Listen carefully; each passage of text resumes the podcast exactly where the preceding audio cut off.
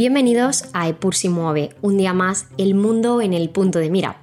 Hoy Pilar Rivas para hablarles de la conmemoración del Día Mundial del Refugiado del pasado 20 de junio. Plantearé cifras y reflexiones variadas para examinar esta dura realidad que afecta a millones de personas de nuestro planeta. Su realidad no es nada más y nada menos que la huida del hogar por causas tales como la persecución, el conflicto, la violencia, las violaciones de los derechos humanos o las alteraciones del orden público. Es algo muy doloroso por lo que absolutamente a nadie le gustaría pasar. Razones de fuerza mayor que obligan a cualquier persona que le toque a salir corriendo lo más rápido posible, apenas con lo puesto y abandonar su rutina y su residencia para empezar una nueva vida en algún lugar alejado de ese problema. Según la Agencia de la ONU para los Refugiados, ACNUR, 108,4 millones de personas se encontraban desplazadas y refugiadas en el mundo a finales de 2022 se trató de un aumento del 23% con respecto al mismo periodo de 2021. La tendencia sigue al alza en medio de la guerra de Ucrania y el conflicto de Sudán, que estalló el pasado abril. La cifra global se elevó a al menos 110 millones, como indicaba el último informe de la Agencia de la ONU divulgado ahora el pasado 14 de junio.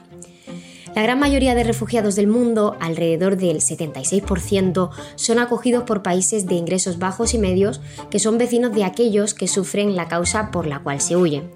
Las mayores poblaciones de refugiados se encuentran asentadas en Turquía, eh, procedentes principalmente de Siria, Irán, procedentes de Afganistán sobre todo, y Colombia, procedentes especialmente de Venezuela. Haciendo foco en datos concretos de nuestro continente, Europa, de acuerdo con información de ACNUR recopilada hasta el pasado febrero, más de 8 millones de personas han abandonado Ucrania, la mayoría mujeres y niños. Por su parte, más de 5 millones se convirtieron en desplazados internos desde que Rusia inició la invasión de su vecino país el 24 de febrero de 2022. Asimismo, y por otro lado, Chipre es uno de los principales puntos de entrada de refugiados a Europa. El 6% de los 915.000 habitantes de la isla mediterránea son solicitantes de asilo, según cifras de autoridades locales. En comparación con el tamaño de su población, en 2022 Chipre se convirtió por primera vez en el país de la Unión Europea que recibió la tasa más alta de solicitudes de asilo, seguido de Croacia, según comentaban eh, las cifras de Eurostat del año previo. Los sirios representan uno de cada cinco migrantes en Europa, con más de 6,6 millones de refugiados viviendo en más de 130 países del mundo. Siria ha visto a gran parte de su población convertirse en refugiada o migrante. Tengamos en cuenta que el país tiene apenas unos 21 millones de habitantes.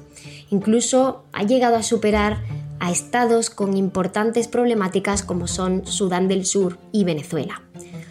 Después de mencionar cifras generales de ACNUR sobre el panorama de los refugiados a nivel mundial y europeo, veamos ahora algunos de los resultados de un estudio sobre la percepción de diferentes cuestiones relacionadas con los refugiados que llevó a cabo recientemente una de las principales empresas multinacionales de investigación de mercado, la francesa Ipsos, en una muestra de más de 21.000 adultos de diferentes rangos de edad en 29 países. El objetivo del estudio es arrojar luz sobre la magnitud de la crisis de refugiados en el mundo y contribuir a una mejor comprensión global del apoyo público a estas personas con motivo del Día Mundial del Refugiado de 2023. Una de las principales conclusiones que se extrae de este estudio es que en la mayoría de los países existe un alto apoyo para dar refugio a las personas que escapan de la guerra o la persecución. De media, un 74% de la ciudadanía del planeta afirma que los países deberían acoger a las personas en dichos casos. En este sentido, España es el país de Europa en el que se tiene un mayor grado de aceptación de los refugiados, alcanzando un 85%, un porcentaje que ha aumentado en 8 puntos desde 2021 y al que le sigue Reino Unido con un 84% y Suecia con un 82%. Otro de los parámetros que ha medido la citada investigación es el de la preocupación de la población sobre los motivos que esgrimen las personas refugiadas. En esta línea, el informe indica que en la mayoría de países analizados existen niveles significativos de preocupación de que esos refugiados no lleguen al país eh, receptor por los motivos indicados. De media, a nivel mundial, el 58% de la población respalda esta afirmación. A nivel local, la población española, que no se fía de las personas refugiadas, pues alcanza un 49%, 9 puntos más que el año pasado. Por otro lado, en territorio europeo destaca el dato de Bélgica con un 63%, Alemania con un 62% y Países Bajos con un 61%. Además, el caso de Polonia en Europa es muy significativo, ya que al compartir frontera con Ucrania experimenta una subida de esa percepción negativa de la preocupación sobre los motivos que esgrimen los refugiados de un 20% respecto a 2022. La integración es uno de los asuntos más importantes a la hora de acoger a personas refugiadas, puesto que determina el éxito o el fracaso de una sociedad ya que cuanta más integración, mayor será la contribución de estas personas al desarrollo de los países eh, a los que llegan. De acuerdo con los datos, a nivel mundial, de media un 49% de la ciudadanía cree que es posible esa integración exitosa. Una afirmación que en el caso de España es apoyada en un 50% y que, aunque es una cifra cuatro puntos más baja que en 2022, sitúa al país entre los europeos más integradores de este aspecto, solo por detrás de Polonia, con un 57%, Reino Unido un 54% e Italia un 52%.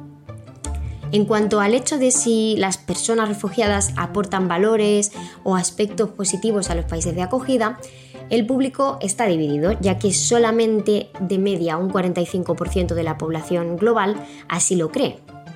A ese respecto, España se posiciona como el país europeo que más comparte la idea, con un 57%, representando tres puntos menos que el año pasado. El cierre de fronteras a refugiados es otra de las materias más polémicas y controvertidas con las que han de lidiar los gobiernos a lo largo y ancho del planeta. En este sentido, de media solo un 43% de la población mundial es partidaria de hacerlo. En Europa, las personas eh, suecas, un 50%, belgas, 49%, alemanas, 48% y neerlandesas, 46%, son especialmente más propensas a apoyar el cierre de fronteras que en 2022. En el caso de España, solo un 29% de los españoles respalda esta idea, siendo el segundo país europeo, tras Polonia, con el 26%, donde menos gente apoya esta medida. Por otra parte, sobre si se debe permitir que se queden eh, residiendo solamente las personas refugiadas ya presentes en el país de acogida y si se debe acoger a más, existe un apoyo mayoritario a la primera parte, es decir, a que pues permitir que esas personas que ya están eh, permanezcan, pero hay un menor consenso sobre si se ha de mm, consentir o no la entrada de más refugiados. En el caso español se tiene una visión más clara, puesto que el 65% de, de, los españoles apoya dejar a los refugiados que están actualmente en el país y además que se permita entrar a un mayor número. Esto convierte a España en el segundo país del mundo y el primero a nivel europeo con respecto a estas eh, afirmaciones. Sin duda, de sumo interés los datos que arroja el estudio de Ipsos sobre la percepción social de los refugiados. Me ha llamado mm, bastante la atención cómo España se muestra con una elevada tolerancia a todas las eh, temas o problemáticas, cuestiones planteadas, en contraste con los resultados más bajos de países centroeuropeos tales como Alemania, Bélgica o Países Bajos, donde el porcentaje de refugiados que existe en sus sociedades también es mayor por cierto. Me gustaría finalizar el episodio con una reflexión sobre un par de acontecimientos que han tenido lugar en los últimos días. Por una parte, la embarcación con más de medio millar de refugiados y migrantes que naufragó el 14 de junio frente a la península del Peloponeso, cerca de Grecia, y que iba rumbo a Italia. Por otro lado, en el Atlántico Norte, cinco personas, esencialmente eran un multimillonario, su hijo, otros empresarios y exploradores, se dispusieron a visitar los restos del naufragio del Titanic en el fondo del mar, en un sumergible turístico de lujo que se extravió el 18 de junio, desatando una gran operación internacional de búsqueda y rescate con material robótico de última tecnología, con el que se acabaron encontrando partes del sumergible el 22 de junio, que había implosionado, concluyendo que además todos los tripulantes pues habían fallecido. Dos historias en el mar. En la primera historia, de la de la embarcación de migrantes y refugiados, aún se dio otro detalle más. Se lo narro seguidamente. El superyate Mayan Queen IV navegaba sin complicaciones a través del Mediterráneo en la madrugada del 14 de junio, cuando recibió un llamado sobre una embarcación migrante en emergencia, a cuatro millas náuticas de distancia. Unos 20 minutos después, poco antes de las 3 de la madrugada, el imponente yate de 175 millones de dólares, propiedad de la familia de un magnate mexicano, llegó al lugar. El bote en apuros ya se había hundido y habían fallecido muchísimas personas. En unas cuantas horas, el Mayan Queen, de 93 metros, y más habituado a la navegación de ocio en Mónaco e Italia con multimillonarios y sus amistades a bordo, estaba repleto con 104 ciudadanos pakistaníes, sirios, palestinos y egipcios desesperados, deshidratados y empapados, siendo de los pocos supervivientes de uno de los naufragios migratorios más mortíferos de las últimas décadas se habían ahogado y habían desaparecido aproximadamente 650 hombres, mujeres y niños.